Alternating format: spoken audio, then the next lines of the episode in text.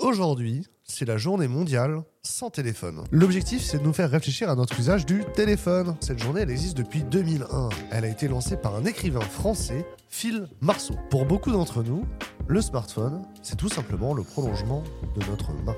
On s'en sert pour tout et tout le temps. On scrolle infiniment sur TikTok, on commande des pizzas, on consulte l'état de nos comptes en banque, et peut-être même que vous regardez cette vidéo sur votre smartphone. Ah bah non, pas aujourd'hui.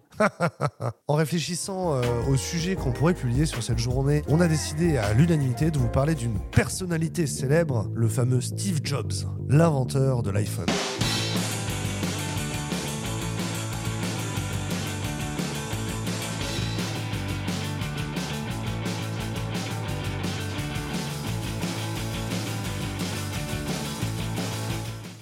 Steve Jobs, de son vrai nom, Abdul Latif Jamdali, oui, il était syrien. Je ne le savais pas non plus, je l'apprends en lisant le script. Il est né le 24 février 1955 à San Francisco. Il est adopté par une famille de Californiens, les Jobs. Son père adoptif est machiniste. C'est ce qui va lui transmettre une passion pour l'ingénierie. Ils aiment les grosses machines. Dès le plus jeune âge, il est fan de cet univers. hein. Il est même membre du club des explorateurs de Hewlett Packard. C'est notamment en fabriquant divers objets électroniques qu'il va rencontrer le fameux Steve Wozniak, le cofondateur d'Apple. En 1972, il intègre le fameux collège Reed à Portland où euh, bah, il s'intéresse pas du tout au cours. Ça l'intéresse pas du tout. Il y va pas. Il travaille alors pour Atari, une célèbre euh, entreprise de jeux vidéo en vogue à l'époque. Alors il va faire euh, une pause professionnelle pour faire un voyage inspirationnel en Inde. Il y a vraiment beaucoup de gens qui font ça. euh, Ils ont perdu le sens au travail, ils mettent des sarouels, ils sont mieux après. Et c'est comme ça qu'il est devenu végétarien aussi. C'est pas dans le script, mais c'est vrai. Ou pas mais moi je fais des vannes, c'est vrai. Du coup, après cette pause professionnelle en Inde, il revient et il se remet à travailler dans l'entreprise Atari. Et cette fois-ci, chez Atari, il va travailler avec Steve Wozniak. C'est en 1975 que Steve et Steve décident d'entreprendre et créer leur premier ordinateur, l'Apple One. Et leur ordinateur est tellement stylé qu'ils rencontrent du succès et décident de créer une entreprise en 1976 qu'ils appelleront bien sûr Apple. Et comme l'indique la légende, leur premier produit est bien assemblé depuis le garage des parents de Steve Jobs. L'année d'après, en 1977, ils vont lancer leur deuxième produit, l'Apple II. Et l'Apple II ou Apple II rencontre un vrai succès commercial. Ça leur permet d'introduire en bourse la société Apple et les deux Steve deviennent millionnaires très très jeunes. Le premier Macintosh apparaîtra sur le marché en 1984. C'est le premier ordinateur euh, d'Apple qui est vraiment destiné au grand public. C'est même un ordinateur qui présente une interface graphique et même une souris.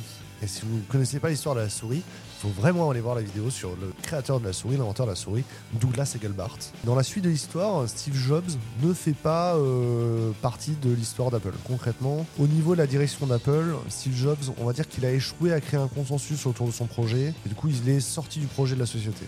C'est une façon sympa de dire qu'il a été viré. Voilà, il s'est fait virer. Du coup, pendant ce temps-là, il s'implique dans la création d'une société concurrente d'Apple qui s'appelle Next Computers et il travaille aussi dans la création d'un studio de films d'animation qui s'appelle Pixar. En 1997, la société Next Computers est rachetée par Apple. Ainsi, Steve Jobs reprend la direction du groupe. C'est donc suite à ce rachat hein, qu'il décide de créer le système d'exploitation macOS. Les années suivantes seront bien sûr euh, marquées par la création de nombreux produits, notamment euh, l'iMac, euh, iTunes, l'iPod. Cependant, en 2003, il apprend qu'il est atteint d'un cancer pancréatique. Et cette maladie va l'affaiblir jusqu'à sa mort en 2011. On retiendra de Steve Jobs bien sûr les cols roulés, les keynotes mythiques, le One More Things, les publicités bien sûr d'Apple qui sont euh, mythiques parce qu'on va pas juste vous vendre un produit, on vend l'adhésion à un mouvement, à une cause. Et euh, dans cette vidéo bien sûr on ne mentionnera pas euh, tout ce qui est chiant autour de Steve Jobs, notamment le fait qu'il ait été une personne absolument affreuse avec laquelle travailler. Mais on a fait une vidéo sur les mauvais managers toxiques, je vous invite à aller la voir.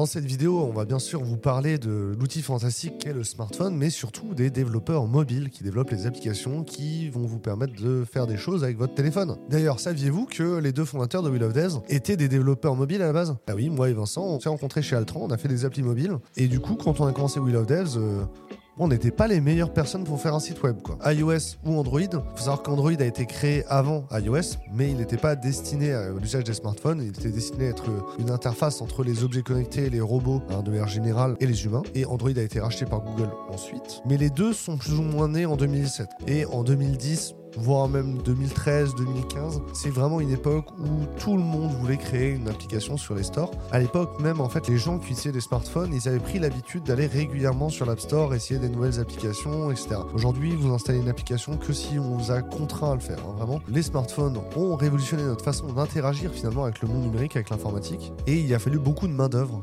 pour construire toutes ces applications mobiles qui ne servent plus à rien aujourd'hui pour 99% d'entre elles. Je tiens à le dire, vraiment.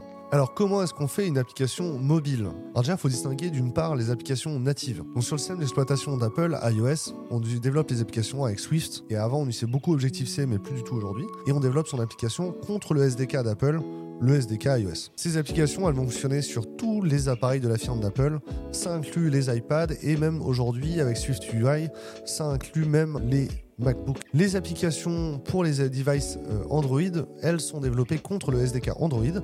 Alors avant, on les développait en Java et maintenant elles sont développées en Kotlin. La runtime, la machine d'exécution de l'application, au tout début, c'était la Dalvik VM et aujourd'hui, c'est une autre VM qui s'appelle Art. Le SDK et le système d'exploitation Android sont développés par euh, l'Open Onset Alliance. C'est un projet qu'on appelle AOSP, Android Open Source Project. Il est financé finalement par tous les constructeurs de smartphones et Google et d'autres gens encore. Et ensuite, chaque constructeur de smartphone va faire un fork à partir du projet AOSP et faire sa propre distribution d'Android pour son smartphone, en rajoutant par exemple du code propriétaire, parfois même des SDK propriétaires. On a également tout un lot de technologies hybrides, et en premier lieu des technologies hybrides qui viennent du web, comme Cordova, euh, App Accelerator ou euh, PhoneGap. Alors ça, le but c'est vraiment de créer des API en JavaScript et qu'on embarque une WebView pour faire une interface web et la faire tourner dans l'appli mobile. Ça fait des applis qui sont plus ou moins lourdes en fonction de comment on le fait. C'est pas très agréable à utiliser le plus souvent. On peut mentionner effectivement dans ce cas-là Ionic, qui est un framework front-end qui se base sur PhoneGap ou Cordova. Il y a également euh, Titanium, il y a également Xamarin. Ça, c'est des technologies hybrides. Xamarin, c'est en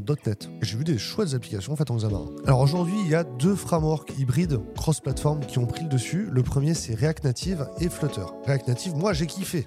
Euh, L'idée, c'est d'utiliser le même concept du moteur React pour le web, sauf qu'au lieu de, faire un Shadow DOM et un DOM, on a une Shadow interface et derrière, il y a le moteur de rendu React Native qui va rendre une vraie interface en natif Android et iOS d'un côté. Mais la techno qui a pris le dessus aujourd'hui, qui est vraiment la plus tendance, c'est Flutter. Flutter qui n'utilise pas du tout l'interface native iOS ou Android, on est plus sur l'idée de peindre un tableau complet. Flutter prend le dessus. Le langage de programmation qu'on utilise pour Flutter, c'est le Dart. C'est très bizarre comme langage de programmation. Je n'en ai jamais fait, mais euh, ça a pas l'air agréable. Après, c'est comme le café, hein, la première fois, on n'aime pas. hein. Les devs mobiles, on va les retrouver principalement dans des agences web, dans des ESN spécialisées. Avant, il y avait même en fait des équipes mobiles directement dans les grandes ESN, Altran, euh, Capgemini, etc. Ça existe plus trop. Maintenant, on va avoir des ESN spécialisés comme la mobilerie ou des studios de développement dédiés aux mobiles. Ça, ça, ça existe encore beaucoup. Alors, il y a effectivement aussi beaucoup de développeurs qui travaillent directement dans les grands comptes. Parfois en régie d'ailleurs, portés par ces ESN, mais beaucoup en interne. Toutes les applications que vous avez sur votre smartphone, la majorité que vous utilisez au quotidien, ça va être les applis de la banque, l'appli d'Orange, etc. Ces applications-là sont développées par des développeurs en natif. Il y a également beaucoup de startups, hein, je pense à Deezer ou Spotify, mais même des entreprises qui recrutent sur Wheel of Devs, Cheers, Conto, Swapcard,